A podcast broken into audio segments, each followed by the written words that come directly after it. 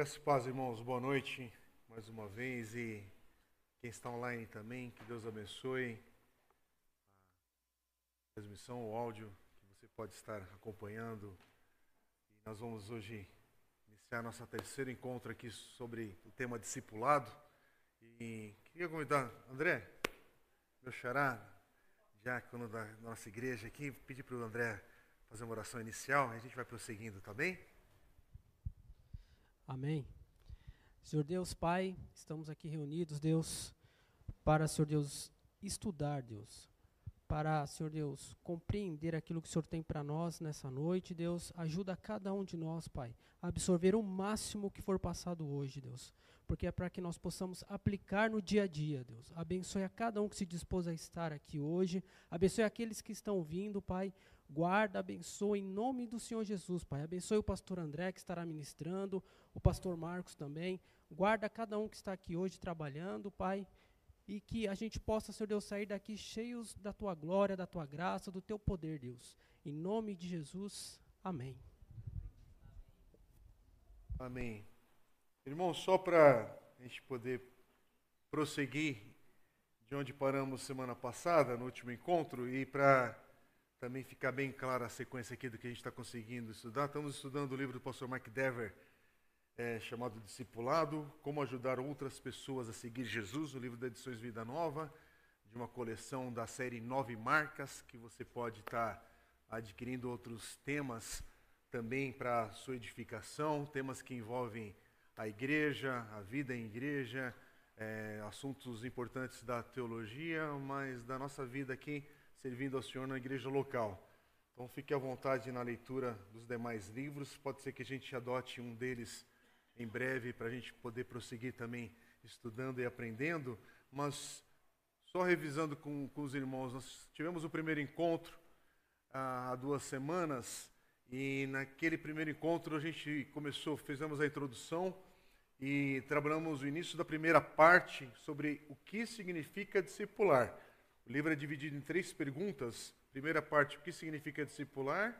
Segunda parte, onde discipular? E vamos terminar no próximo encontro, Deus assim permitindo, sobre como discipular. Então, no último encontro, a gente é, estudou quatro capítulos, aliás, entre o primeiro e o segundo encontro.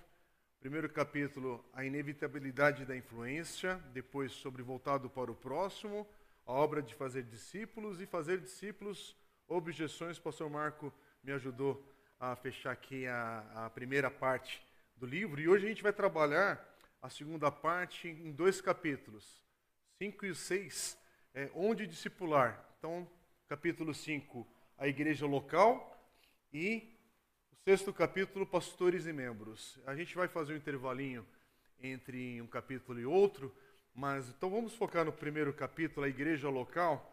E lembrando dessa pergunta, onde discipular? E como a gente tem feito nos últimos encontros, fazer hoje também a leitura com vocês de Colossenses 1, 28. Eu queria convidá-los para a gente ler forte aí essa versão que está aí projetada para vocês. Colossenses 1, 28. Vamos ler? Portanto, proclamamos a Cristo, advertindo a todos, ensinando cada um com toda a sabedoria para apresentá-los maduros em Cristo. Amém? Então, onde discipular? O pastor Mark Dever vai trabalhar essa pergunta no quinto capítulo, falando sobre a igreja local e a importância da igreja local ah, no discipulado, na vida do discípulo de Cristo. E ele fala algo já no, na página 62 para 63 que eu queria ler com os irmãos e a gente vai apontando alguns destaques aqui do livro e conversando em cima daquilo que é o texto do próprio livro. E estamos no terceiro encontro, só para rever com os irmãos. Hoje é o quinto capítulo, a gente combinou na última, última oportunidade que a gente esteve aqui juntos de lerem em casa o capítulo 5 e 6. Então a ideia é que vocês tenham lido do 1 ao 4 e capítulo 5 e 6. E para você ver como a gente precisa de disciplina e ordem, é, vai acumulando. Então, vai aos pouquinhos, vai criando o hábito, a rotina e o espaço para essa leitura, porque isso é você discipular a si mesmo.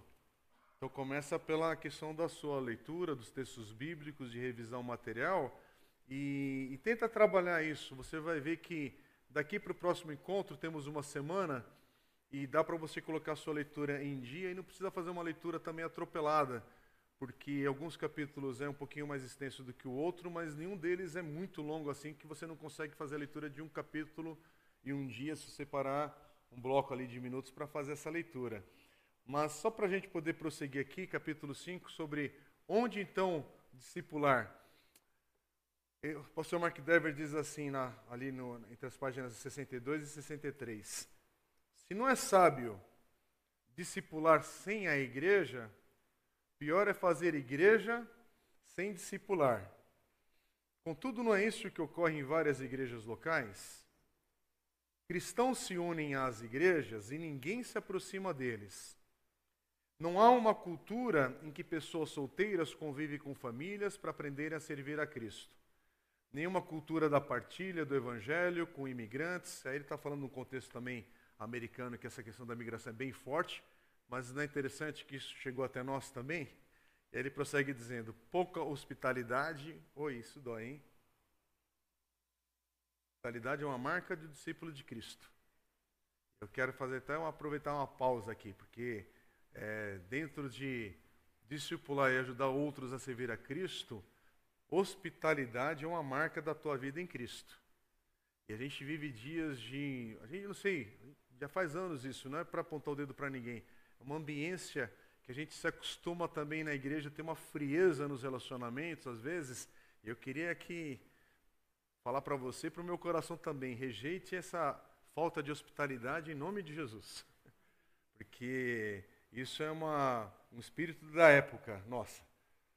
E sim, há diversas questões sobre, inclusive, de segurança hoje, de cuidados que a gente tem que ter, mas hospitalidade é uma marca do cristão. Então, uma igreja que não tem hospitalidade ao chegar nesse espaço de reunião, ai, Senhor, como isso dói.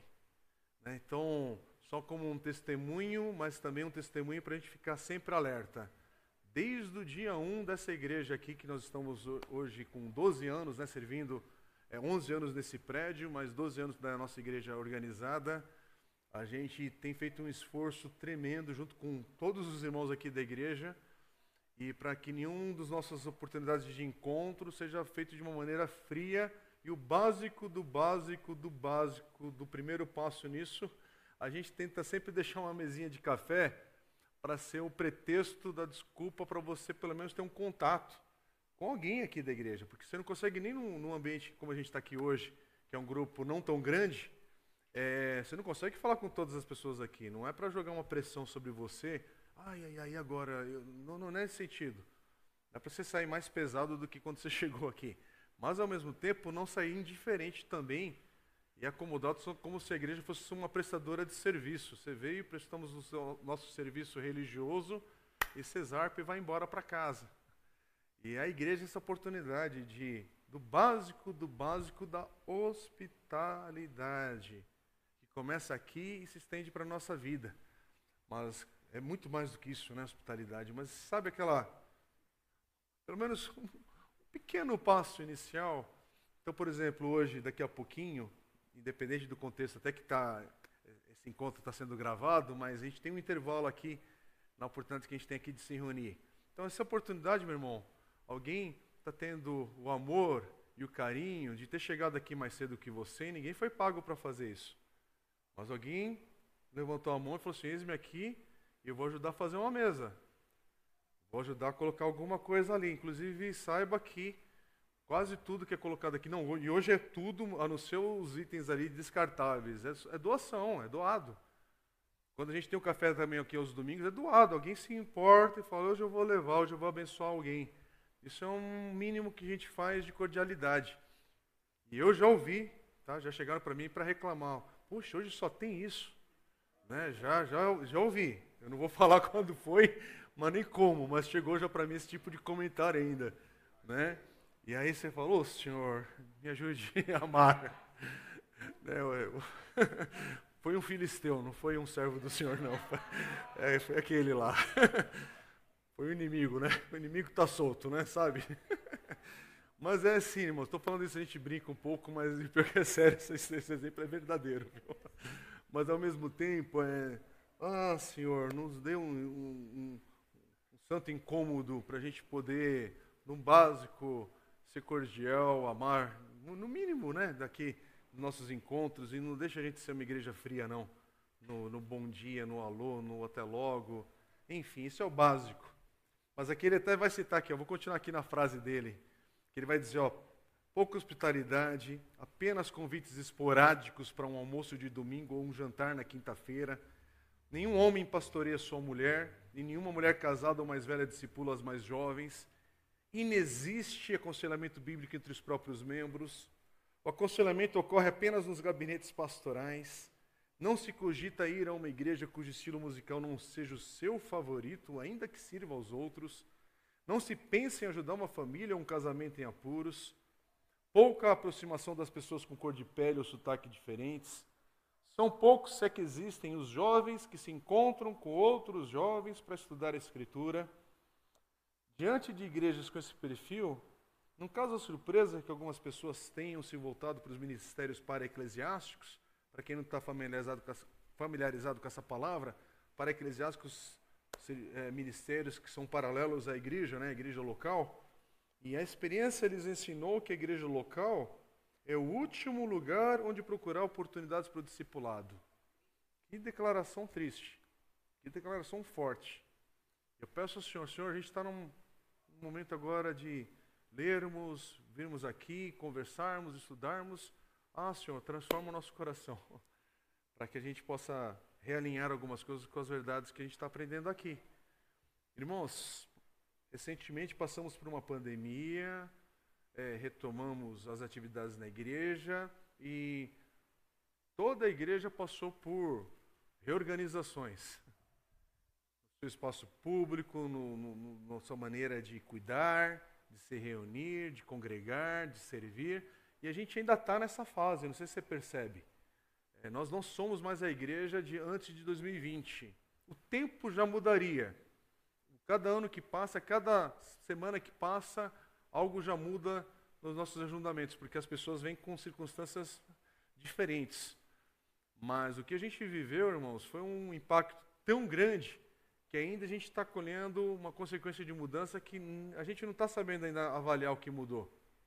Eu te dou certeza, o que mudou não é um culto online. O que mudou não é que agora a gente transmite culto com um áudio melhor.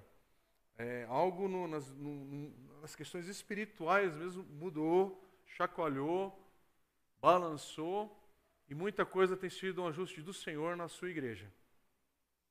Porque esse tempo aqui não é uma questão só de crise questão do Senhor trazer conserto sobre a igreja, sobre nossas vidas. Né? Quando eu falo igreja também eu me incluo, né? sobre nossas vidas. Então, que oportunidade agora, irmãos, por que, que a gente está trabalhando esse livro mais uma vez? Quero pegar nesse aqui, na questão, né? no, no, no, no pé nesse sentido. É, o tema é totalmente propício para nós, nesse agora. Esse tema é um, é um, um passo inicial para a gente, pela graça e misericórdia do Senhor, ah, Senhor, nos corrija. Nos ajude a alinharmos novamente nosso coração com os propósitos do Senhor. Traz clareza, traz direção. É tudo isso. E continuando, o pastor Mark Dever vai continuar falando sobre a igreja como esse agente discipulador, a igreja como discipuladora. Aí ele vai falar assim na página 64, se você tiver com, com o seu livro aí, lembra? Pode rasurar, pode marcar, é, Marque de algum jeito. Aliás, se alguém quiser depois desses slides, irmãos, eu estou guardando tudo. Isso aqui eu compartilho depois com os irmãos, porque é baseado no livro, né? Se alguém se interessar, fique à vontade. Aí me dá um alô depois, a gente vê como fazer isso. Mas a página 64 é só para dar esses destaques para a gente poder ir seguindo na leitura. O pastor Mark Dever ele diz assim: a igreja local reunida é responsável pela pregação de todo o conselho de Deus por meio das pessoas dotadas para esse propósito. Lembra a pergunta da segunda parte? É sobre onde discipular. E a gente está falando sobre a igreja local. Então presta atenção nessa declaração. A igreja local reunida, que e eu quero te desmistificar o prédio mais uma vez, que o prédio também faz parte da nossa estrutura que a gente tem essa condição numa cidade urbana. Mas o ajuntamento das pessoas que são a igreja, pessoas que fazem a igreja do Senhor, mas a igreja local, onde você chama da tua igreja, onde aquele povo se reúne e fala, nós aqui somos igreja a partir desse, desse ajuntamento, né? A igreja local reunida é responsável pela pregação de todo o conselho de Deus por meio das pessoas dotadas para esse propósito. Mediante o batismo, ela confirma profissões de fé críveis. O que quer dizer isso? Ele continua falando, ó, por meio da ceia do Senhor, ela, igreja, anuncia a morte de Cristo e transforma, transforma muitos em um. E por meio da excomunhão, ela remove as pessoas cuja vida impenitente contradiz a própria profissão de fé. Presta atenção na seriedade do que é uma igreja local, uma igreja que se reúne em nome de Jesus e está ali estabelecida como povo de Deus. Olha o significado desse ajuntamento que não é apenas o culto congregacional, é o significado de ser igreja, que afirma e exclui.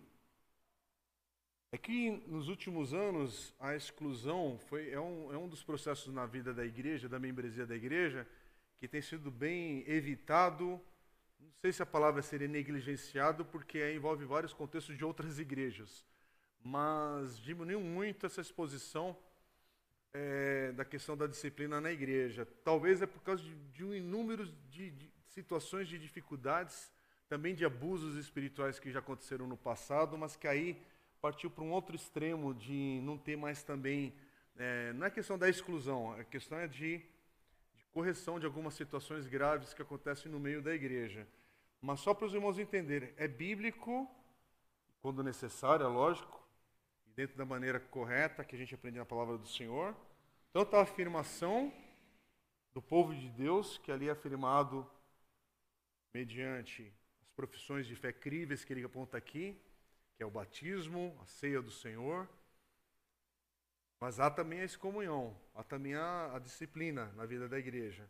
Mas ele continua dizendo na página 64 e 65, ele cita ali João 13, versículos 34 e 35, quando João diz assim: um novo mandamento vos dou, Jesus dizendo, né? Que vos ameis uns aos outros, assim como eu vos amei, que também vos ameis uns aos outros. Nisto todos saberão que sois meus discípulos, se tiverdes amor uns pelos outros. E aí ele pergunta: com que tipo de amor Jesus amou seus discípulos? Ele os amou com um amor que apontava continuamente para as palavras do Pai. Jesus demonstrou seu amor por meio da obediência ao Pai, lhes deu a segurança de que um lugar está sendo preparado para eles, e por fim, Jesus entregou sua vida para que eles pudessem ser perdoados. Agora, paremos para pensar um pouco.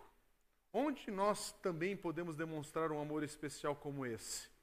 Resposta: em um ambiente no qual podemos amar ao apontar para as palavras do Pai e do Filho, ao afirmar o arrependimento, e presta atenção, ao afirmar o arrependimento por meio do batismo, ao proclamar que muitos são um mediante a ceia do Senhor, e ao sacrificar nossos planos e nossas vinganças por meio do perdão unem-se a carne e os ossos. E é por essas formas bem básicas que a igreja local se constitui na primeira discipuladora de todos os cristãos. Amém? Como é que a igreja aponta quem é a igreja? Por meio do batismo, por meio da ceia do Senhor. Por isso que essas duas ordenanças, quando a gente ouve e sabe que a igreja vai se reunir em função dessa obediência, a gente dá um jeito de estar ali celebrando com a igreja. Porque não é apenas um evento especial da igreja, é em obediência ao que Jesus nos disse para sermos igreja. Só a igreja reunida confirma isso. A igreja reunida, o Senhor nos dá essa autoridade para afirmarmos aqueles que são do Senhor por meio do batismo. Então, quando alguém é batizado, nós estamos, como igreja, confirmando a fé que essa pessoa está demonstrando. Nós estamos testemunhando. Por isso que o batismo é necessário testemunhar. E no caso da Igreja Batista, a gente faz aqui é, o batismo não com crianças e respeitamos outras tradições evangélicas que existem, mas aí, por exemplo, se você vai batizar criança e é por aspersão, isso, aquilo, outro, há outras tradições que seguem esse ensino. Com todo respeito, você siga ali em obediência. A gente não precisa ficar discutindo o que, que a gente crê, irmãos.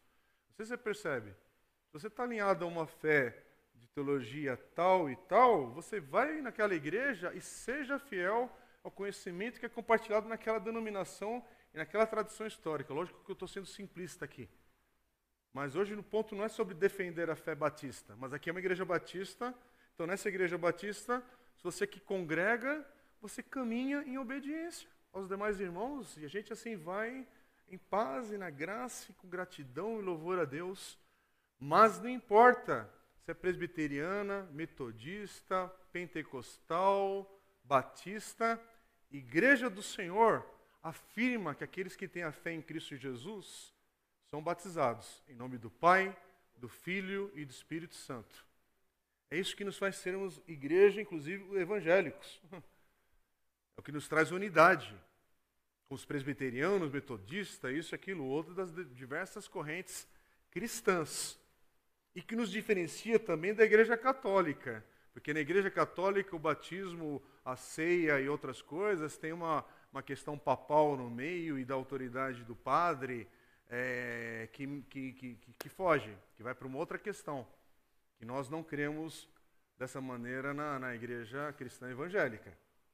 Uma diferença. Por isso que quem vem do catolicismo, nós aconselhamos e orientamos que seja batizado. Por quê? Porque é uma diferença no entendimento da autoridade, da maneira que os sacramentos são é, colocados ali. Então há uma diferença. Por isso que a pessoa vem da fé católica, nós orientamos e encorajamos, passe pelas águas. Assim que é também orientado, você foi batizado criança.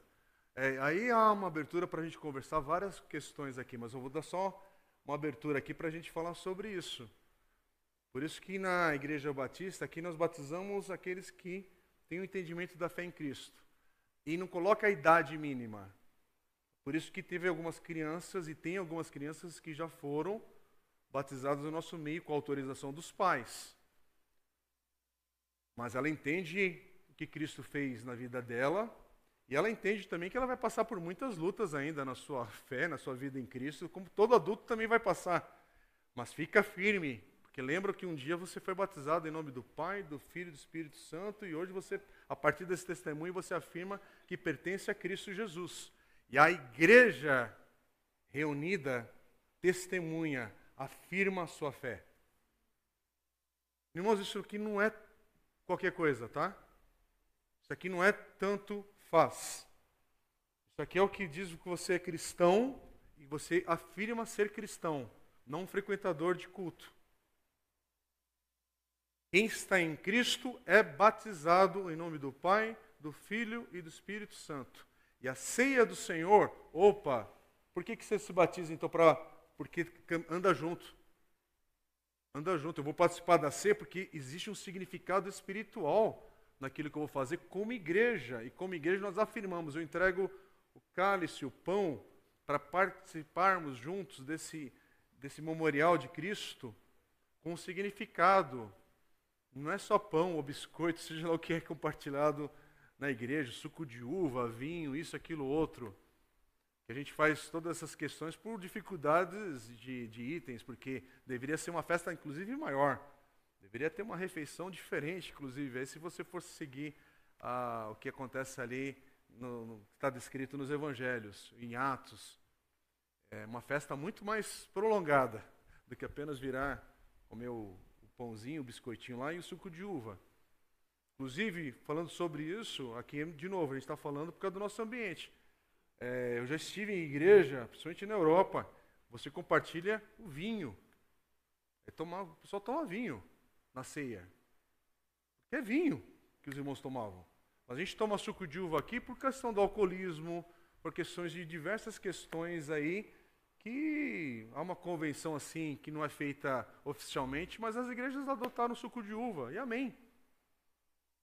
Eu estou falando para vocês só para a gente entender que o, o, que importa é o significado. Por isso que pode ser um biscoitinho de maisena que é partido, é um pãozinho, é isso, aquilo, outro, porque não é o, o item ali é, na, na, seguindo toda a tradição judaica e não sei mais o que.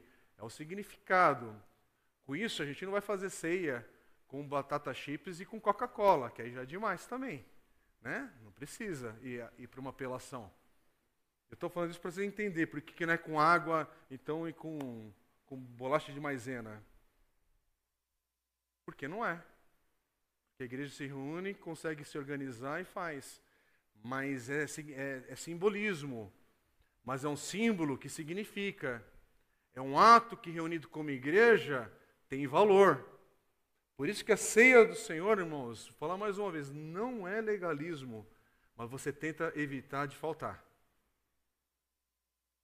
Presta atenção. Inclusive na maneira que você ensina teus filhos no seu discipulado. Porque quando você falta, você está ensinando para o teu filhinho que não é tão importante assim.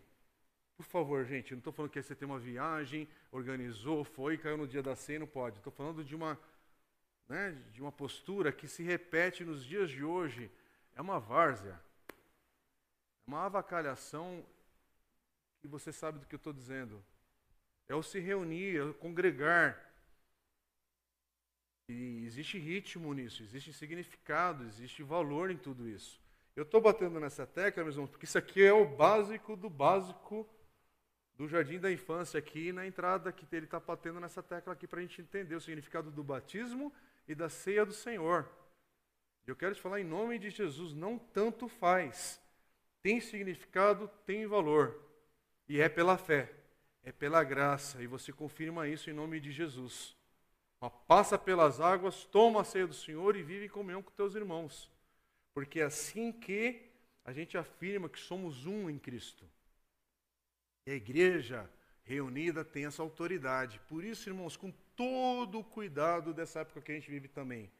E da época da pandemia, na época da pandemia tivemos restrições graves, muita confusão, muito medo, muito isso, muito aquilo outro. E aí, nossa igreja, inclusive, e junto com outros irmãos também, primeira vez que a gente enfrentou uma situação dessa na proporção que foi, com o volume de informação que foi, sem saber nem se a gente voltava um dia a congregar fisicamente no mesmo espaço. Então, vamos fazer a ceia do Senhor nos nossos lares. Estão falando maridos, mulheres, filhos e filhas e etc. Pega aí o cálice, pega o pão, isso. Celebra aí com a sua família. No momento de restrições, no momento de bandeira vermelha, sei lá como é que você quer dizer isso, de alerta. Passou isso. Não estamos vivendo mais, você não está com nenhuma situação de risco. Então, quando eu estou falando sobre isso, para a gente voltar a se orientar na maneira bíblica. A igreja tem essa autoridade reunida em nome de Jesus para celebrar o batismo e a ceia. É como eu estava falando da outra maneira. Eu sou um missionário num país que é perigoso ser cristão lá porque corre risco de, de, de vida, morte mesmo. Então ali, talvez você vai batizar na prece, na urgência, uma pessoa em nome do Pai, do Filho e do Espírito Santo, e você é a igreja, a única igreja ali presente naquele momento de pressão. Mas isso é, um, é, um, é uma situação. Isso não é o padrão para a gente colocar na igreja agora, que qualquer viagem que a gente vai para um sítio, ah, deu vontade de batizar meu sobrinho. Aí ele estava lá, estava na, na, na, rede, falou, eu quero ser batizado. Então vamos lá, que alegria. E aí ainda vem dar o testemunho aqui na igreja. Não é assim. Não é assim. Agora, igreja está reunida com um propósito. Pode ter várias maneiras de organizar esse batismo. Pode ser que, por um motivo que eu não consigo nem puxar aqui o exemplo, a gente decida ter um batismo no domingo agora por algo excepcional que acontece. Mas pregando o evangelho, igreja reunida, e não é uma coisa em segredo, porque tem que ter testemunho. Mas por que, que a gente, ó, vamos marcar uma data? Porque é assim, dá para fazer assim, não estamos com desespero com isso. Também não precisa fazer um curso de oito semanas, mais duas provas orais, mais não sei o quê, para saber se vai batizar ou não a pessoa, porque não é vestibular para o ITA. Né? É para ser discípulo de Cristo que tem que ter critério, tem que ter testemunho também, tem que ter um pouquinho ali de, de, de coisas básicas. Mas no final, no final, no final, Ninguém sonda o coração do outro. Ninguém sabe o que é a obra do Espírito Santo de Deus na vida do outro em profundidade. Mas, ao mesmo tempo, há um testemunho coletivo. Já afirmar, o André um dia passou pelas águas. E, inclusive, André, vou dar o testemunho, André, porque você veio de outra igreja. Então, como é que eu sei disso? Porque essa outra igreja testemunhou que ele era membro lá com eles. E a gente sabe porque quando alguém vem de outra igreja, nós comunicamos, ó, aquela pessoa vai passar a congregar aqui. Então, o que eu quero passar para vocês, irmãos, é que não é besteira. E a gente precisa orar e convidar as pessoas. Inclusive, em novembro agora próximo, teremos batismo aqui na igreja. Já temos pessoas para serem batizadas. A gente só precisa acertar o nosso calendário de datas e, e agendarmos. Mas já temos aí pelo menos quatro pessoas a serem batizadas. Glória a Deus por isso. Não também da nossa igreja, louvado seja o Senhor. É um milagre, deve ter mais. Eu acho que vai ser muito especial o próximo batismo que a gente vai ter ainda nesse ano. Para nós, uau, glória a Deus. Quando eu souber da data, além de eu ser pastor, né, mas eu quero estar aqui. Né? Tem um motivo que me força também, né?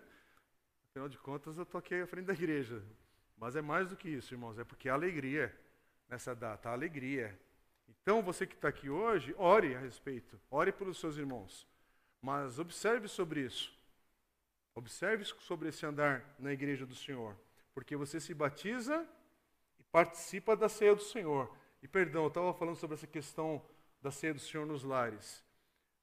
A gente está voltando a instruir a igreja, a gente precisa voltar a instruir a igreja, por quê? Porque criam-se alguns hiatos aqui no nosso meio e a gente precisa, às vezes, voltar no ponto. Então, então vamos voltar nesse ponto para partir todo mundo junto aqui, pelo menos esse grupo aqui de irmãos ficar bem claro. O grupo da diaconia da igreja está autorizado pela, pela separação que esses irmãos foram separados para a diaconia, para cuidado dos membros da igreja, a levar a ceia do Senhor nos lares.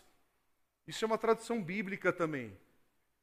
Então, convide um irmão da diaconia para representar a igreja no seu lar, se é por motivo de enfermidade, se é por motivo de um impedimento justo. Agora, lógico, você está viajando, você vem na cena no mês seguinte. Né? Mas estamos falando agora, não, vou ficar, vou ficar impedido, impossibilitado por alguma questão. Há irmãos da igreja que vão no lar para orar, para interceder. A visitação, meu irmão, visitação é bíblica. Visitação faz parte da igreja e não apenas, estou falando da da ceia do Senhor, porque aí na ceia do Senhor quem vai representar a igreja são os diáconos. Ou pastores e presbíteros da igreja. E pastores e presbíteros, a palavra ela se mistura aí. Mas os irmãos da igreja podem visitar alguém para orar, para ser bênção ali. Mas também representando a igreja, os diáconos vão para orar, para, enfim, visitar, para acompanhar, para saber o que, que é necessário ali, às vezes de um auxílio a mais. Mas eu estou falando isso para vocês entenderem esse significado. E vamos voltar para reunir-se agora. Vai para a página 65.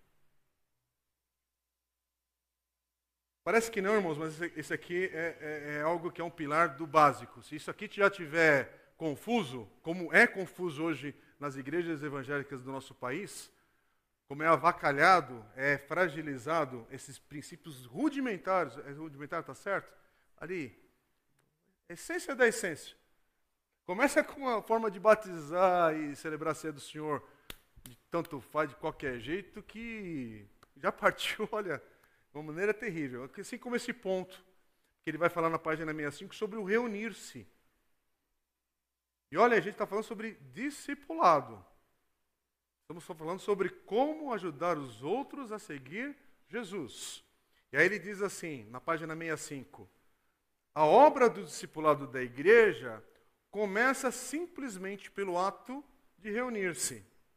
O autor de Hebreus escreve, citando Hebreus 10, 24 e 25: Consideremos como podemos estimular uns aos outros ao amor e às boas obras, não negligenciando a prática de nos reunir, como é hábito de alguns, mas estimulando uns aos outros, tanto mais quando vedes que o dia se aproxima. O texto está muito claro.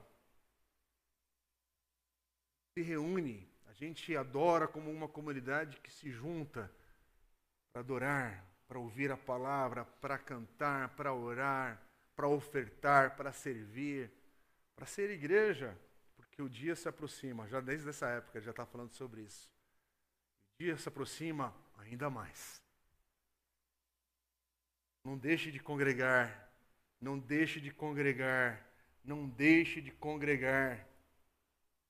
E aí na página 65 ele ainda fala, ele nos admoesta a nos reunir com frequência e regularidade, e a fazer com que as reuniões regulares moldem a forma de seguirmos Jesus e de ajudarmos o próximo a segui-lo. Porque igreja envolve o outro. Igreja, Jesus te salva, mas te salva para você ser um povo. Fazer parte de um povo santo, separado e unido. O Senhor te salva. O Senhor te chama pelo nome. Mas Ele te chama pelo nome para pertencer a um povo que o adora. Então não tem esse papo da igreja que você está lá no teu quarto lá e coloca lá, ah, hoje eu quero uma adoração contemporânea. E hoje eu quero uma pregação mais fervorosa. Aí clica, agora vai lá uma oração mais. Agora quero também uma oração mais fervorosa nisso, naquilo outro. Pá. Agora quero um culto quaker. Porque agora você pode também acessar lá no Canadá, se quiser. Né? Aquele pessoal, sabe? Aquele pessoal com aquelas coisas na cabeça. Existe. Hoje você está um clique de assistir o culto que você quiser formato que você quiser. Isso pode ser para sua edificação, mas isso não é igreja. Isso é uma outra coisa. E como a gente é abençoado por esses recursos, por favor. Como nós somos abençoados. Mas isso não é culto. É uma outra coisa. Inclusive, a gente está transmitindo, estamos gravando agora. Que isso aqui chegue para pessoas que vão ser abençoadas de alguma maneira com, com esse recurso. Mas é diferente disso aqui. Nós estamos nesse agora, nesse hoje, que o Senhor permitiu que esse grupo aqui participasse e participe desse ambiente, desse local onde o Espírito do Senhor está, porque o Espírito do Senhor está na tua vida. Só que quando junta a tua vida com a vida do teu irmão, da tua irmã, dele, dele, dele, dele, dele, opa, esse Espírito Santo do Senhor se manifesta de uma outra maneira também. Então não desperdice não desperdice oportunidades singulares do Senhor na tua vida para ser encorajado, para encorajar, para abençoar, para ouvir, para a palavra do Senhor chegar ao teu coração. E preste atenção nessa regularidade. A regularidade, o ritmo importa. Importa, irmãos. Importa separar o dia do Senhor no sentido de há um dia que eu destaco para me reunir como igreja. Isso não é coisa, não, isso aqui é de dois mil anos atrás, não é. Você pode ver que uma, dos, uma das raízes ali, que a nossa sociedade está quebrada, é por falta de ritmo. É que todo mundo pensa, eu não vou quebrar, eu não vou quebrar, eu não vou quebrar, e quebrou. Pode ver que o cansaço das, das conversas atuais, o cansaço da mente, o cansaço físico, o burnout, tudo é de uma, de uma forma de viver em sociedade que acha que não há tempo para Deus. E a igreja, a gente também está com essa desculpa. Tem tanta coisa na tua semana que não se encaixa o momento de se reunir com a igreja do Senhor que você pertence. E aí você está confundindo religiosidade com você pertencer ao povo de Deus a igreja do Senhor, e ter a alegria de se reunir com teus demais irmãos, não porque eles são perfeitos, de forma alguma, começar de mim, mas porque é povo de Deus, reunido em nome de Jesus para celebrar o nome do nosso Deus. E Ele é digno, Ele é digno, e Ele é digno. Ponto final. Pode ter uma coisinha diferente, um culto, um recurso, pode ter um monte de coisa, mas a essência é, é, tem que ser é Cristo. Não é formato, é Cristo. Irmãos, uma vez perguntaram para o pastor John Stott, já idoso, e perguntaram, esse vídeo inclusive é público, você talvez possa achar inclusive legendado. Ele está respondendo diversas perguntas e pergunto para ele, qual foi o segredo da sua vida ter esse tanto impacto na vida da igreja? E ele responde sem ficar pensando muito, ele fala, li a Bíblia, orei diariamente e congreguei numa igreja local uma igreja local. Como as outras palavras ali, mas ele fala isso. O que, que o manteve na vida em Cristo? Leu a palavra do Senhor, orou e congregou.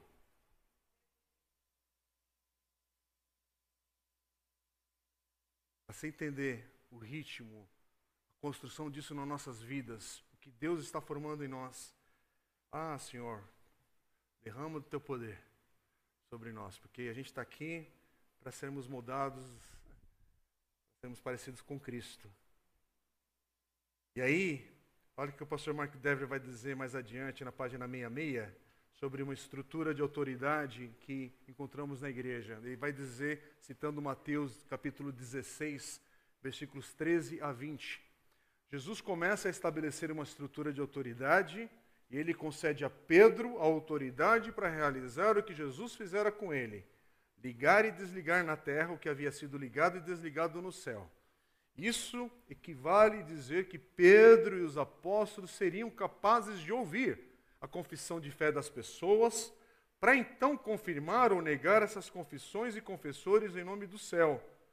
Jesus, posteriormente, deposita a mesma autoridade nas mãos da igreja local ao perceber determinada situação em que a profissão de fé de um homem está em contradição com sua vida, Jesus concede à igreja reunida, olha que sério isso, a autoridade para ligar e desligar.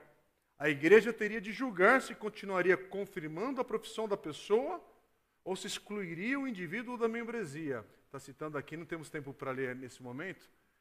Mateus capítulo 18, versículos 15 a 20. Irmão, isso aqui dá até um. Qual a expressão que eu uso? Um frio, um temor, alguma coisa assim, de pensar numa questão dessa da seriedade que é. Porque às vezes a gente tem um jargão também de ficar falando que, que, que a igreja não julga. Não julga no sentido de apontar o dedo para alguém para de, é, destruir alguém, para afundar aquela pessoa. Mas em alguns momentos a igreja tem que se juntar para. E aí? É um irmão ou não é? Precisa ser disciplinado ou não? É muito sério, irmãos, por favor. Aqui a gente está tá passando por cima desse assunto. De maneira alguma, é muito difícil, inclusive. E eu até confessar para os irmãos, aqui na comunidade, no primeiro ano que nós tivemos nesse prédio, a gente teve uma situação terrível na vida da igreja, que foi a única experiência que a gente teve de ter que juntar a igreja por causa de um assunto público, que não foi privado, porque a gente pode trazer muita coisa privada para preservar, para ver se há correção do Senhor, chama outros irmãos para isso, mas chega um momento que o estrago é tão grande que você chama a igreja porque estourou. É de grande demais o negócio agora e a gente precisa pelo menos orientar os irmãos. Foi terrível. É uma lembrança que dói só de lembrar. Dói. Então ninguém faz isso com. Não tem cântico de louvor em seguida para sair batendo palma. Você sai contrito, sai pesado, mas é pelo nome do Senhor que você faz também, quando isso é necessário. Mas olha que seriedade que é a autoridade dada à igreja pelo Senhor Jesus. Por isso que eu quero, quero, quero pedir a você que você entenda, a gente está conversando aqui, irmão, sobre a igreja do Senhor. Não é sobre a igreja batista. É sobre a comunidade batista de Santo André, é sobre o povo de Deus. E você entender partir de textos como esse, o porquê de tanta bagunça com o nome de Jesus na nossa terra. Por causa de tanta bagunça que a gente faz, ou leviandade, ou, enfim, falta de, de temor ao Senhor, naquilo que é a igreja do Senhor, preciosa ao Senhor. Então é muito, muito delicado, muito, muito delicado. Mas ele continua dizendo assim, na página 66 ali no finalzinho. Assembleia reunida detém a autoridade de confirmar ou não quem pertence ao corpo de Cristo, isto é, quem é discípulo. E ao agir assim, estabelece o contexto da prestação de contas para o discipulado. Irmãos, presta atenção nas palavras. Ninguém está falando sobre se alguém é salvo ou não. Está falando num contexto de, de uma circunstância séria. Não é sobre julgamento se a pessoa vai para o inferno ou não. Que, que, não é esse o ponto aqui.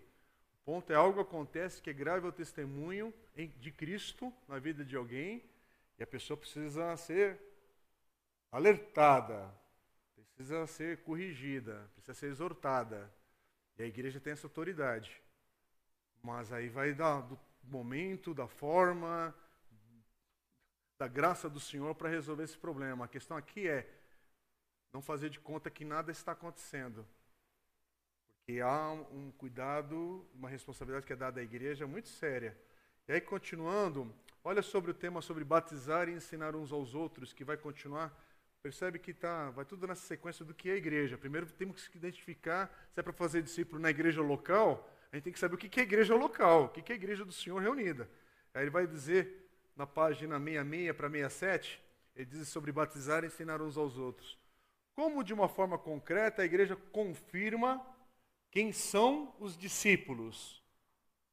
Por meio do batismo e da ceia do Senhor. Por meio do batismo e da ceia do Senhor. Então, depois de invocar toda a autoridade ao céu e na terra, Jesus ordena que os discípulos vão e façam discípulos de todas as nações, batizando-os em nome do Pai, do Filho e do Espírito Santo, ensinando-os.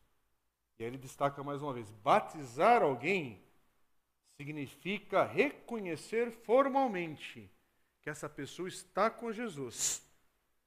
Amém?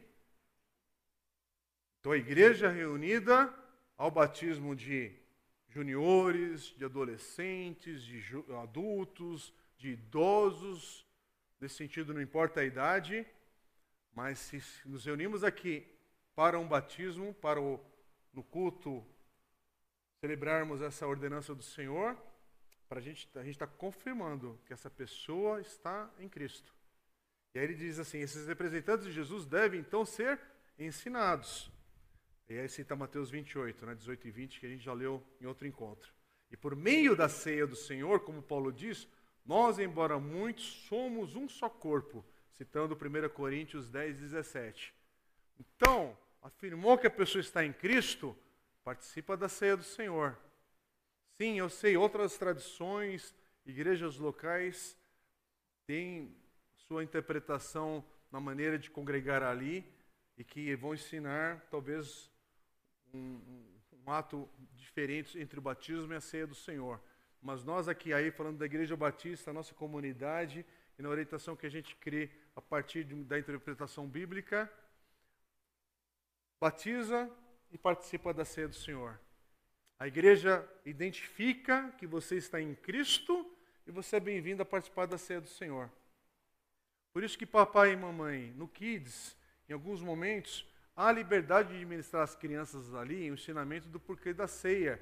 Não vamos entrar na piração aqui disso, mas ao mesmo tempo a gente não pode também é, fazer de conta. Eu já fui criança, irmãos, já cresci na igreja evangélica, pentecostal ainda, igreja de Vivimento Bíblico, e eu sempre corri, término de culto de Santa Ceia, corria para a casa da querida irmã Aurora, saudosa irmã Aurora, e corria atrás do pãozinho da ceia lá, que era uma delícia, comer escondido e tomar da ceia escondido. Então, e não cair duro, morto. Né? Tô aqui. Né? Inclusive, sou pastor hoje de uma igreja local. Né? Mas com isso, é, a gente não faz de qualquer jeito. Tipo assim, acaba aqui a ceia, toda criançada, vem para a mesa agora para pegar e tal. Porque é oportunidade de ensinar. A, oportunidade de colocar no coraçãozinho delas e no ensinamento, para cada uma delas, ó, a gente faz isso quando a gente afirma que Jesus é nosso Senhor e Salvador, e você um dia vai participar também e criar essa expectativa no coração delas, mas para ter um vai ter o dia de muito louvor e gratidão por isso. Eu me batizei por volta dos 13 anos e não me batizei traumatizado. Ai, até os 13 anos não, não, não podia, era criança e não colocava a mão na, Estou falando isso porque às vezes parece, né? O pai e a mãe às vezes chega de um jeito, parece que a criança vai ter um treco. Né? Ou talvez ela quer, ela quer pãozinho, tudo bem, pega lá na, na, na outro espaço da igreja ali. Então, mas ensina. Eu estou brincando com isso, irmãos, porque é algo tão simples, ou deveria ser, mas que às vezes a gente confunde uma coisa que é a oportunidade de ensinar. Ensina teu filho, tua filha sobre isso. Ensina alguém que é novo na igreja sobre isso. Ensina alguém que está aqui caminhando com a gente sobre isso. Então, de novo, a gente ora, ensina e aguarda. Amém? E a gente vai continuando aqui, mas olha que batizar alguém significa reconhecer formalmente que essa pessoa está com Jesus. Amém? Vamos continuar. Na página 67, ainda sobre batismo, olha o que fala do exemplo de Pedro. Presta atenção. Pedro prega o evangelho no Pentecostes. As pessoas se arrependem e são batizadas. Elas se reúnem com regularidade nos lares e no pátio do templo para partir o pão. E tudo isso acrescenta pessoas a uma igreja, que no caso é a igreja de Jerusalém. Os discípulos então se espalham pelas nações e fazem discípulos sem se apartar do batismo, do ensino, da ceia do Senhor ou dos mestres capacitados por Deus. Não. Os discípulos plantam igrejas que obedecem e que ensinam outras pessoas a obedecer. No Novo Testamento, a igreja local encontra-se no centro da obra de obediência e discipulado dos discípulos. Ela não é opcional, é fundamental. Amém? Retomando a segunda parte aqui do nosso encontro hoje. Abra seu livro na página 69. A segunda parte que trata sobre onde discipular. Então, capítulo 5 falamos sobre a igreja local e o capítulo 6 vamos falar agora sobre pastores e membros. Então, logo na página 69, o pastor Mark Dever ele destaca assim que existem dois temas que merecem ser explorados na vida eclesiástica, que é a atuação dos pastores e a responsabilidade da congregação, os membros. Esses dois aspectos também são cruciais para o trabalho rotineiro de discipulado na vida cristã. Mais uma vez, irmãos, estamos destacando aqui alguns pensamentos, frases do, do pastor Mark Dever, para a gente aproveitar e conversando em cima dessas citações. É, ele vai falar na página 69 e 70 ali sobre pastores que discipulam e preparam discipuladores com a palavra de Deus. Eu vou pedir para alguém ler na sequência 1 Timóteo 4:16. Abre a sua Bíblia, mas eu vou ler primeiro aqui a página 69 e 70, que é uma citação, onde ele diz assim: Deus estabelece pastores para discipular a igreja mediante o ensino da palavra de Deus. Amém? Então temos pastores e presbíteros e mestres na igreja, mas pastores e presbíteros que a função de mestre que ensina a palavra, ela se mistura, intercambeia aí, se posso usar essa palavra. Deus estabelece pastores para discipular a igreja mediante o ensino da palavra de Deus. Por isso que é muito sério a a questão do chamado pastoral na importância, no destaque, no zelo, com o ensino da palavra de Deus. E aí ele vai citando: os pastores ensinam em reuniões públicas, encontros individuais, em grupos pequenos. Um de seus objetivos ao ensinar é preparar a igreja para a obra do ministério, a fim de que ela possa edificar a si mesma em amor. E ele cita Efésios 4, versículos de 11 a 16, que a gente não, tem condições aqui de ler agora, mas prosseguindo e afirmando assim: eles, né, falando dos pastores, discipulam os membros para que os membros possam discipular. Amém? Quer dizer, toda a igreja é capacitada a fazer discípulos. Toda a igreja, toda a igreja exerce seus dons. E independente dos seus dons, todo discípulo de Cristo é chamado a discipular, ajudar outra pessoa a seguir a Jesus. Alguém pode ler então 1 Timóteo 4,16? Cuide de você mesmo e da doutrina. Continue nestes deveres, porque fazendo assim você salvará tanto a si mesmo como os que o ouvem. Tá bem, isso é Paulo falando para Timóteo sobre cuidado com a sua própria vida, para a doutrina, perseverar. E aí vai dizer na página 70, o ensino da palavra por parte do pastor consiste no cerne do ministério de discipular da igreja. Ele fornece o alimento e a água que nutrem todos os outros relacionamentos de discipulado dentro dela. Então, quando a palavra por parte do pastor de uma igreja, ela, ela já tem algum problema, é, bagunça todo o resto. Porque o Senhor separa. Eu gosto muito de uma citação, não vou citar completamente correta aqui, mas o pastor Eugene Peterson, ele, em um dos seus livros, ele foi um homem muito usado por Deus na ministração dos livros e falando muito para pastores. E ele falava que o pastor é um dos pecadores da congregação que é separado para poder orientar os demais pecadores no caminhar ali firme em Jesus. Mas é um dos pecadores. É apenas convidado a, olha, mas esse aqui a igreja separa para ajudar os demais pecadores na caminhada em Cristo, na dependência do Senhor. Então, assim, o pastor tem essa responsabilidade da palavra e caminhando no temor do Senhor sempre, pela misericórdia do Senhor sempre. Porque olha a responsabilidade que nós temos a partir do ajuntamento da igreja, da palavra compartilhada, do ensino do púlpito da igreja. Quando falo do púlpito, nos encontros, nas oportunidades, no servir dos ministérios, na caminhada dessa igreja, demais relacionamentos de discipulados estão sendo nutridos também a partir disso tudo. E na página 71, o pastor Mark ele vai destacar justamente no subtítulo ali dentro do capítulo, ele vai falar sobre os pastores como responsáveis pelo batismo e pela ceia do Senhor mais uma vez. Lembra, capítulo 6 está falando sobre pastores e membros. E aqui é interessante, ele destaca essa, é, o significado da autoridade no sentido de responsabilidade da igreja sobre o ministério das ordenanças. E ele vai falar assim: o ministério das ordenanças está interligado ao ministério da palavra. As ordenanças também ensinam. A ceia, por exemplo, anuncia a morte de Cristo até que ele venha novamente.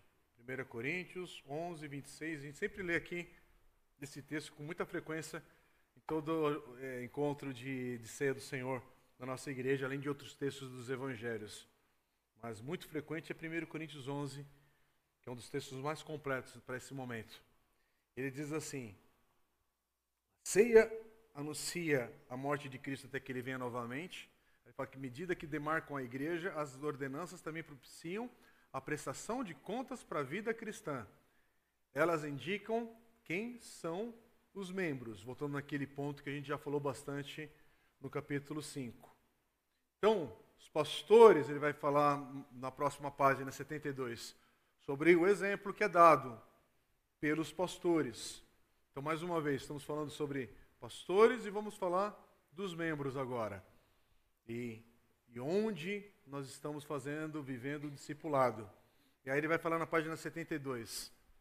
Os presbíteros são homens capacitados pelo Espírito e reconhecidos pela congregação como modelos exemplares. Eles não são perfeitos mas encontram-se acima de qualquer suspeita. Aqui é no sentido de, se você começa já pela suspeita de quem é o líder da igreja, o pastor, o presbítero ali, é, já começa num relacionamento fragilizado, tem alguma coisa errada. Então, falando assim, não é sobre perfeição, mas é sobre o chamado que Deus dá de separar e nos dar responsabilidades diferentes no corpo de Cristo. E aí ele vai continuar dizendo ali. Por isso, Paulo enfatiza a importância do caráter ao descrever as qualidades deles a Timóteo e Tito. Ele cita 1 Timóteo 3, de 1 a 7 e Tito de 1, 6 a 9.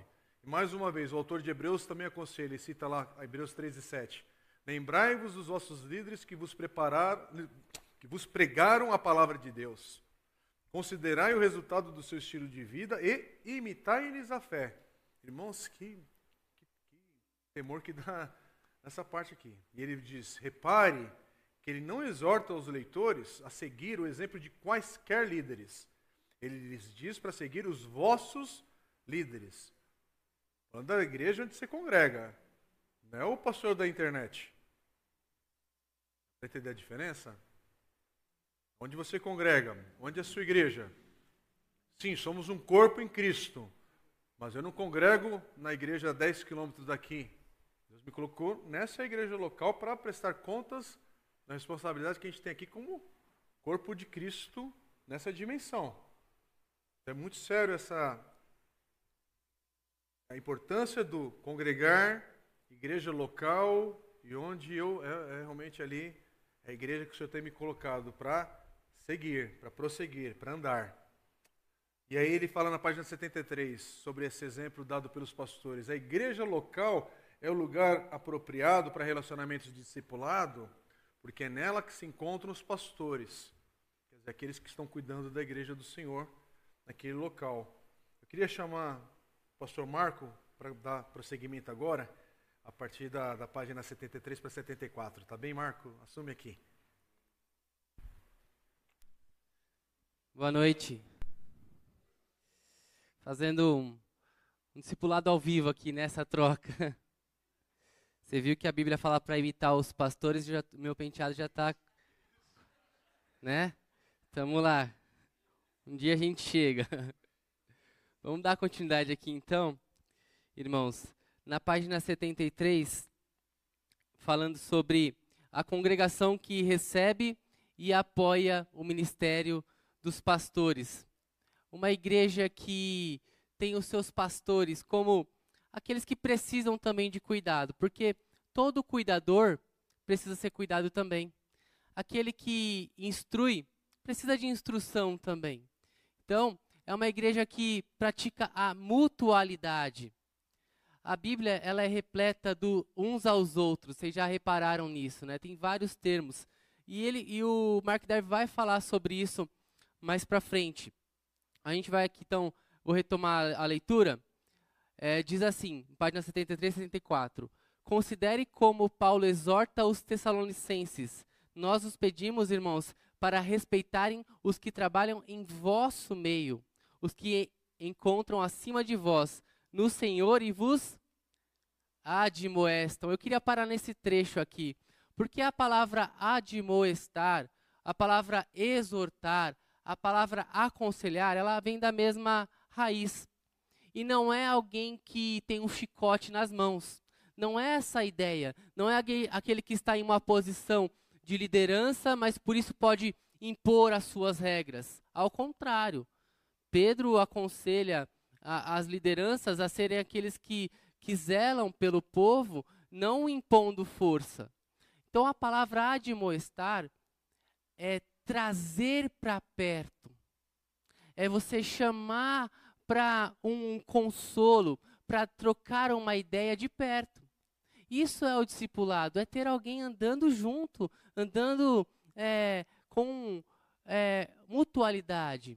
Se a gente vê essa questão da instrução que vai ter lá em Tessalonicenses 5,12, essa admoestação é, visa algo, mostra o amor, para que os tratem com grande estima e amor por causa do trabalho deles.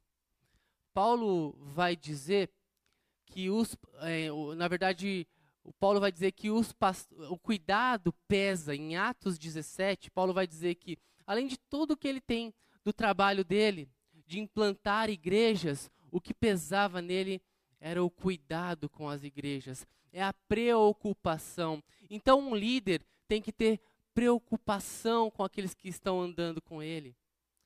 A preocupação não no sentido de pesar a alma, ah, eu tenho uma obrigação. Ah, eu tenho que andar com essa pessoa e é tão chato isso. O discipulado não é isso. Ao contrário, quando a Bíblia fala que é suportando uns aos outros, quer dizer, lembram Antigamente tinha muito aquilo, aquele suporte que tinha o videocassete e a TV, né? Agora não tem mais isso, né? Só duas bolinhas lá que seguram a, a televisão. Mas o suporte é isso, é algo que pega por baixo e não deixa a pessoa cair. Esse é o suportando uns aos outros, que Paulo também vai dizer na igreja de Tessalonicenses. Então, esse é o alerta, para que a igreja reconheça aqueles que estão em liderança, não como alguém que impõe força. A gente não pode querer líderes que são aqueles ditadores, né? A gente tem que querer líderes que estão junto com a gente no mesmo, na mesma caminhada. Essa é a ideia que o Mark Dever quer colocar aqui, citando esses versículos. Queria pular para o próximo slide já. Que é, às vezes a congregação deve rejeitar o ministério dos pastores. Vou ler. A congregação também ajuda a incentivar a cultura do discipulado, ao estar pronta para rejeitar os presbíteros sempre que eles rejeitam a palavra de Deus. Então há uma condição aqui.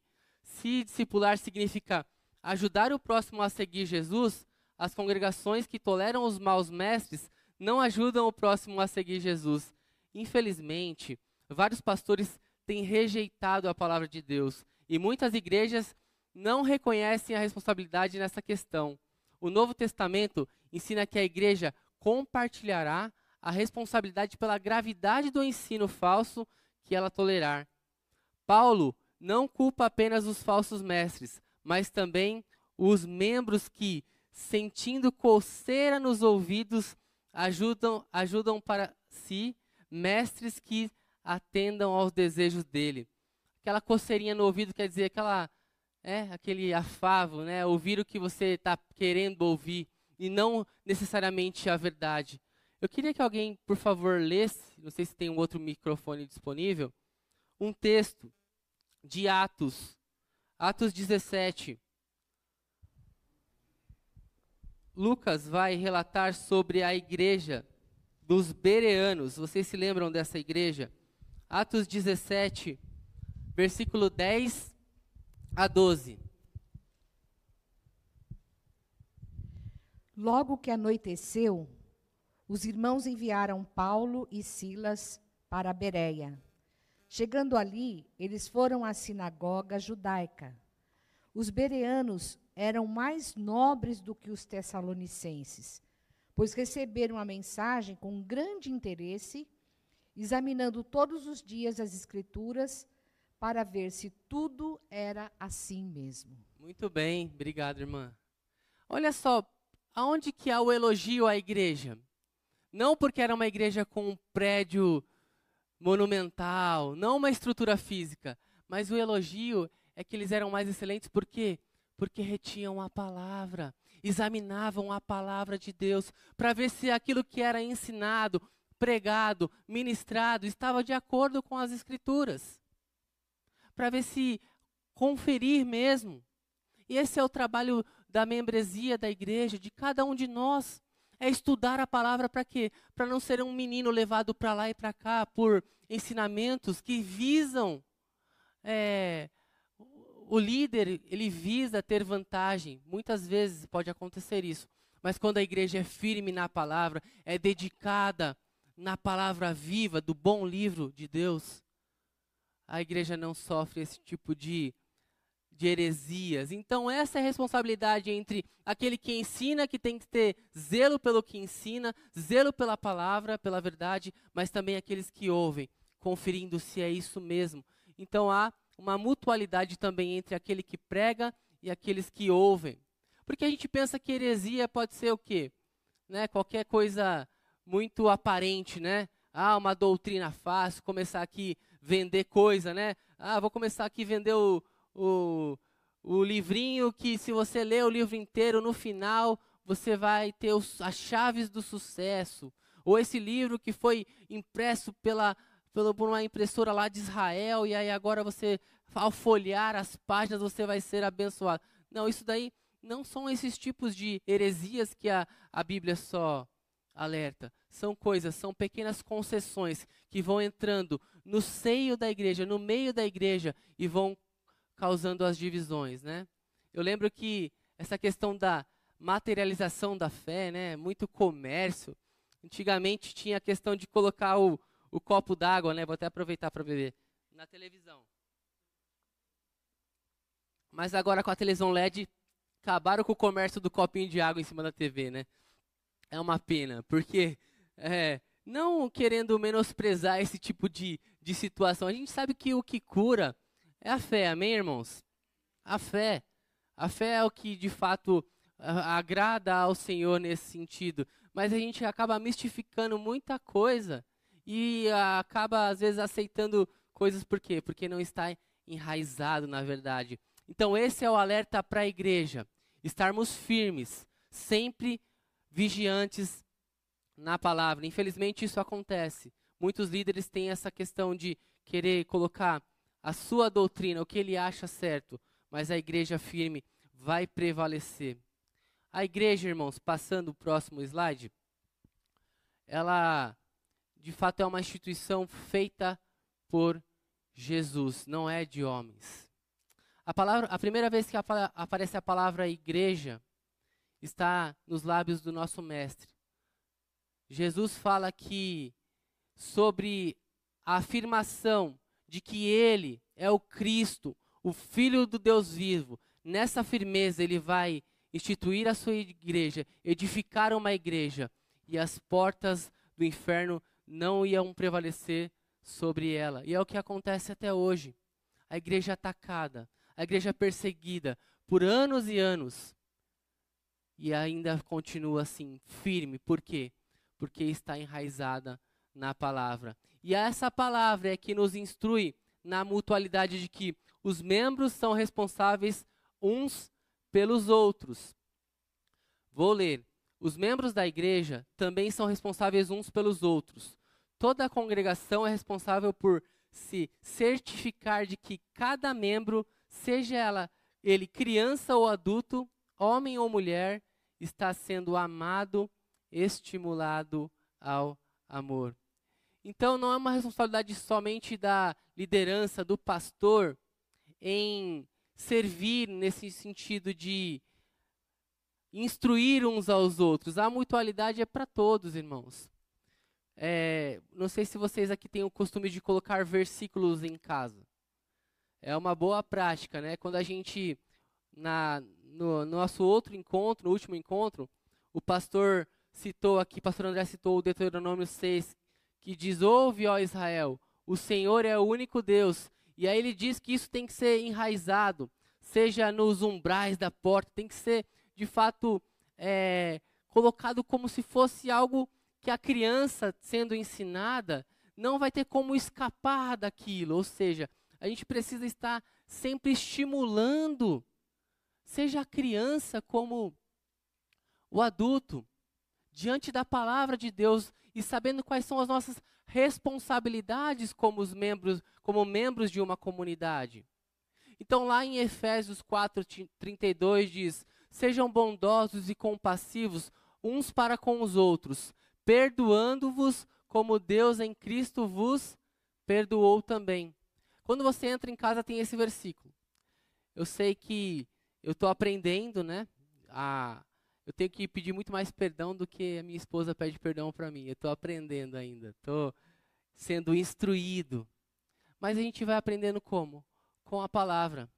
Olha só o exemplo de que um versículo nos mostra que nós não somos melhores que os outros, porque temos um exemplo supremo, que é o nosso mestre. Ele nos perdoou, então nós temos que perdoar uns aos outros também. Suportar uns aos outros. Então, não só quem está na liderança precisa dar esse suporte, ele também precisa de suporte. Não só é aquele que está é, à frente de um ministério, de adolescentes, de jovens, de crianças, precisa desse, desse carinho. Todos precisam, porque nós somos humanos. Precisamos desse cuidado para que assim a gente estimule. E o texto de Hebreus que já foi citado, o, o autor vai dizer para não deixar de congregar, mas ao contrário, que haja esse estímulo. E sobre isso há algo interessante que Antigamente, como acontecia? Havia né, a, a classinha né, das crianças, e aí acabava o culto, aquela família tradicional indo embora, né? E aí perguntavam: "Ah, como é que foi a aulinha hoje, né?" "Ah, a aulinha foi foi sim, legalzinha", a criança dizia. Por quê?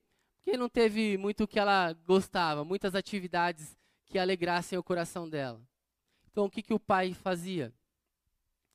Né? Parava o carro, né? Naquela época botava o ponto morto assim, puxava o freio de mão e falava assim: Vamos orar pela professora. Vamos orar pelo professor. Então havia uma, um estímulo de que não é alimentando a crítica, é orando, é se colocando numa situação de submissão e de achar que não o outro é o outro é superior a gente. Então, acontecer isso. O que acontece hoje em dia? Como foi a aulinha hoje? Ah, não foi muito legal não. Hum, o louvor também não estava muito bom. Hum, pastor demorou muito a pregação, eu cheio de fome. Já sei.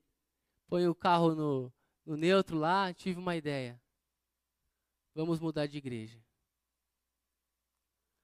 Tudo é motivo para quebrar os relacionamentos. E não há mais um estímulo para melhora. Não há mais um estímulo para que o outro cresça. Tudo é baseado na não está bom, então eu descarto. Não está bom, então vou procurar algo melhor. Vou procurar porque eu mereço algo melhor. E alguém já brincou um dia, mas eu não falo isso brincando. Se você quer uma igreja perfeita, não vai para lá, porque senão você vai estragar. Se você encontrar uma igreja perfeita, não vá para lá, porque você vai estragá-la. Somos pecadores, somos aqueles que estão em busca de agradar a Cristo. Então, um ajuda o outro, um aponta o caminho para o outro, um estimula o outro, desde a criança até o mais velho. Continuando aqui, por favor, trocando slide. Os membros são responsáveis uns pelos outros. Apenas conte os uns aos outros que aparecem nessa curta passagem de Paulo. Amai-vos uns aos outros com amor fraternal, preferi-vos em honra uns aos outros, contribuí para atender às necessidades dos santos e procurai demonstrar hospitalidade. Alegrai-vos com os que se alegram e chorai com os que choram. Vivei em harmonia uns com os outros. Este é um exemplo de comunidade que assume a responsabilidade por seus membros. A gente lembra bem dessa parte de Romanos 12 que foi lida, do chorar e se alegrar, né? Mas uns aos outros que aparecem né? mutualidade é o que deve, deve chamar nossa atenção. Por quê? Porque quando o autor ele repete muito as expressões, ele quer enfatizar uma verdade. Então essa troca em que a gente ama, em que a gente demonstra amor, prefere o outro em honra, ou seja, coloca o lugar, é como se você tirasse uma coroa de você e desse ao outro. É você colocar a honra ao outro. Procurar demonstrar a hospitalidade, né? Aqui a gente tem que aprender com os mineiros. Quem aqui é mineiro? Alguém aqui é mineiro? Alguns irmãos e irmãs. O pão de queijo, né? Serve? Uma vez, certa ocasião, fui a Minas, eu entrei numa casa de umas três pessoas que eu nem conhecia. Porque um amigo conhecia, aí a gente foi entrando, tinha bolo em toda a casa, café, pão de queijo. É algo fantástico, né? Como foi dito, hoje em dia isso acabou se esfriando.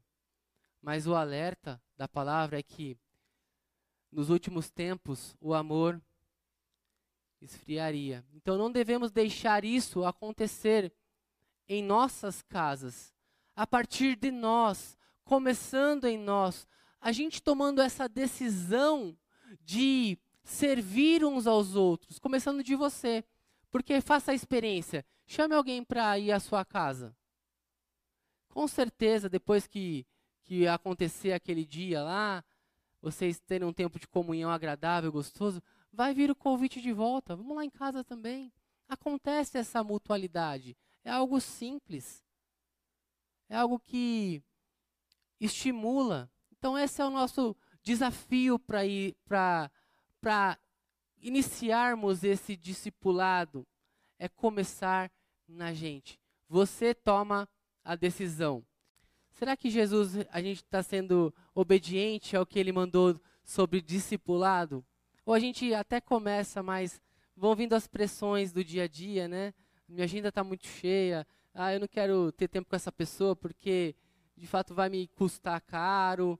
E a gente vai deixando de lado aos poucos. O desafio é, como somos responsáveis uns pelos outros, precisamos tomar uma firme decisão de, de fato, sermos altruístas e termos esse relacionamento uns com os outros.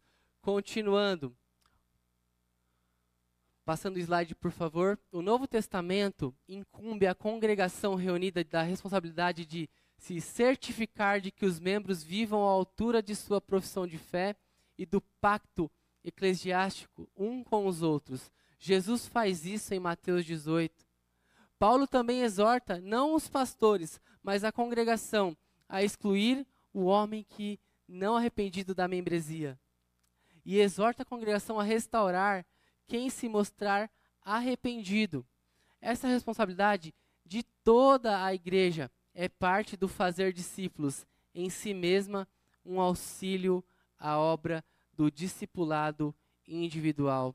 Então somos responsáveis uns pelos outros também na parte de exortar, na parte da disciplina também. Mas exortar aqui é o trazer para si, é o admoestar, é você trazer alguém para mostrar como tomar decisões certas, ou com muita sabedoria, a gente aconselhar alguém. Mas infelizmente o aconselhamento dentro da igreja está sendo deixado de lado. Muitas vezes preferi, preferimos nos abrir com pessoas que não são da nossa comunidade para trazer para perto, para dentro, né? E ter um discipulado real. A Bíblia, ela exorta a congregação a ter essa atitude de uns aos outros dentro da própria comunidade local. É o que a gente aprende. E nesse trecho de Coríntios, quando tem aquele grave pecado na igreja, Paulo diz: é triste porque vocês nem estão chorando por causa do pecado. O pecado não está fazendo, é, machucando por dentro, a ponto de vocês não estarem preocupados com isso. O que acontece, o cuidado um com o outro, precisa nos incomodar, irmãos. Precisamos ter essa, essa ideia de um pertence ao outro, de pertencimento. Isso é ser igreja. Isso é andar junto com, com alguém. Passando para finalizar, temos mais alguns slides. A cultura de discipulado. Já estamos já finalizando. Nossa responsabilidade como igreja e nossa responsabilidade individual se mesclam na cultura do discipulado. Lemos a palavra e falamos dela uns aos outros. Passamos tempos uns com os outros. Oramos pelos nossos presbíteros e uns pelos outros. Amamos, contribuímos, frequentamos as reuniões semanais debaixo de muita oração e expectativa. Chegamos preparados, aramos nosso coração de antemão, prontos para receber a palavra de Deus. Seguimos os exemplos dos nossos líderes que nos mostram como seguir a Cristo. O que eu queria enfatizar desse slide aqui é que a gente vem prestar um culto de domingo onde a, assembleia, que é a reunião de todos os membros, diante de Jesus presta uma liturgia onde a gente canta, onde a gente ora, mas a gente vem com o coração preparado de toda a semana. O que nós fazemos durante a semana reflete na nossa adoração de domingo. E é o que Deus quer de nós. Não alguém que só está aqui de domingo, é alguém que está aqui por inteiro, alguém que viveu o evangelho a semana toda e por isso separou essa, esse dia, esse horário, para prestar um culto a Ele que é digno de nosso louvor e de nossa adoração. Então, estarmos reunidos é fruto de uma semana inteira voltados na palavra. Passando, submetemos-nos à liderança sábia dos presbíteros, a menos que eles estejam nos conduzindo na direção errada. Respeitamos a mordomia que a congregação exerce sobre nós. Aconselhamos, encorajamos e advertimos uns aos outros.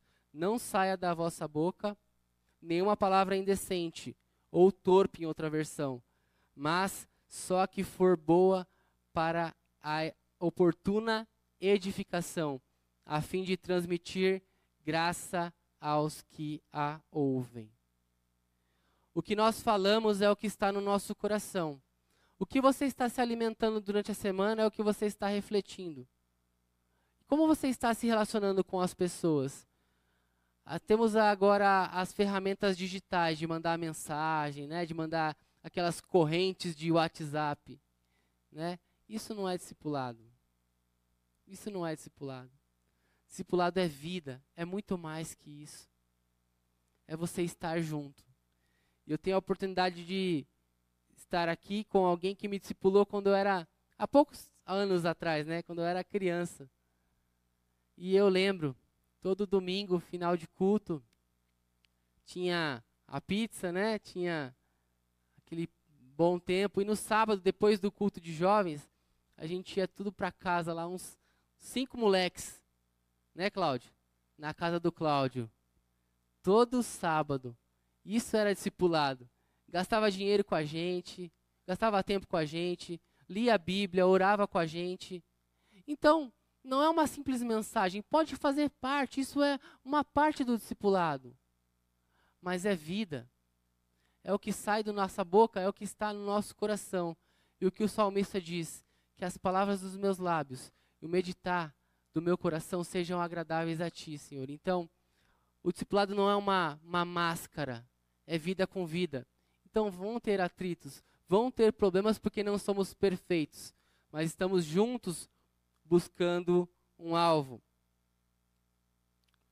Continuando aqui, na cultura discipulado, na vida de uma igreja, o crescimento e a saúde espiritual devem ser a regra, devem ser normal ver pessoas crescer e amadurecer espiritualmente. Na verdade, o crescimento espiritual não é opcional para o cristão. Ele cresce, ele indica vida. O crescimento indica vida. O que está vivo de verdade cresce, as coisas mortas não. Deus dotou a igreja com os presbíteros objetivando o crescimento e ele nos deu uns aos outros. É no contexto de to... passando já, por favor. É no contexto de todos esses relacionamentos, tanto com os membros quanto com os pastores, todos em aliança, que encontramos o solo fértil, junto com a família cristã, para que os relacionamentos de discipulado cresçam de forma sobrenatural. Nossa doutrina e nossa vida adquirem uma forma de acordo com a doutrina e a vida da comunidade. Essa é uma cultura, é uma cultura do fazer discípulos.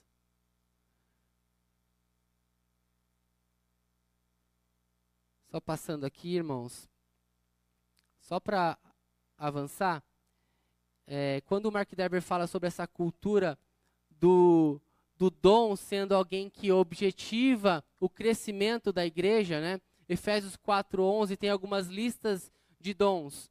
Uns doutores, uns mestres, uns pregam para o quê? A fim do, edificado, edificar dos santos, ou seja, cada dom que Deus coloca na igreja, através da sua e da minha vida, ele tem um propósito não para aparecer na frente, não para ter destaque, mas para que o outro cresça. Esse é o objetivo dos dons espirituais, é que o outro seja edificado. A igreja tem dois objetivos: glorificar a Deus. Nós nascemos para o louvor da sua glória, amém? E é o outro é edificar os santos, pregando a palavra, né, evangelizando os que estão de fora e edificando os que estão dentro. Esse é o objetivo da igreja. Vivemos com um propósito, irmãos. Não nos reunimos aqui apenas por uma atividade em que você gasta duas horinhas aqui numa terça-feira. Mas nós temos um objetivo maior, que é crescermos juntos, uns estimulando os outros. Pulando para a igreja local é melhor. A igreja local, esse corpo designado pelo Pai, autorizado por Jesus e dotado pelo Espírito, é incomparavelmente mais bem preparada para assumir o trabalho de discipular crentes do que apenas você e seu amigo. Jesus não prometeu que você e seu amigo derrotarão as portas do inferno. Ele prometeu isso à igreja. Você não pode reconhecer a si próprio como alguém capacitado e chamado para pregar a palavra de Deus, ou para batizar e administrar a ceia do Senhor da mesma forma que a igreja local foi autorizada.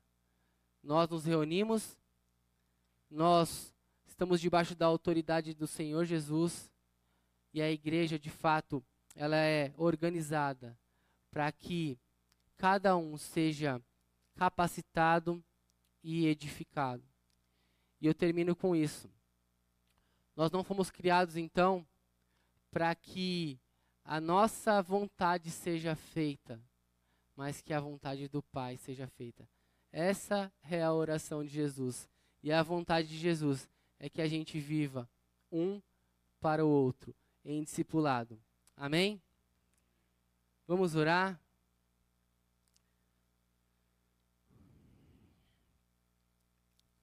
Pai querido, muito obrigado porque nós temos esse tempo precioso de passarmos juntos, ó Pai. E obrigado pela disposição de cada irmão, de cada irmã que está aqui, daqueles que estão ouvindo ou vão ouvir. Ó Deus, porque desde já essa atitude de, de se reunir já demonstra, ó Pai, o interesse de crescermos juntos, ó Pai. Então, Faça prosperar, ó Pai, essa semente lançada, ó Pai, em cada coração, em cada solo que seja fértil aqui, ó Pai. E que possamos pegar o desafio, ó Pai, a começar em nós do discipulado, ó Pai.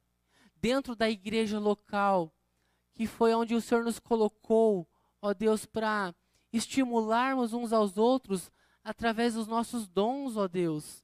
Tanto aqueles que estão chegando agora, ó Pai, iniciando a fé da caminhada cristã, quanto aqueles que já estão há mais tempo, ó Pai, mas que nós possamos, ó Deus, instruir uns aos outros, admoestar, trazendo para perto, ó Deus, para o nosso convívio, ó Deus, uns aos outros, amando, perdoando uns aos outros, ó Pai, porque somos falhos e o Senhor nos ensinou, através do exemplo de Cristo, a perdoarmos, a amarmos, a suportarmos, ó Pai, a andarmos uma milha a mais quando é preciso, ó Deus. Nós sabemos que o discipulado, ele é custoso, ó Pai, mas nos ajuda, nos dá força, ó Pai. E muito obrigado por cada um aqui, cada família aqui representada, ó Pai. Que possamos, ó Deus, sermos vasos moldáveis em Suas mãos, ó Deus.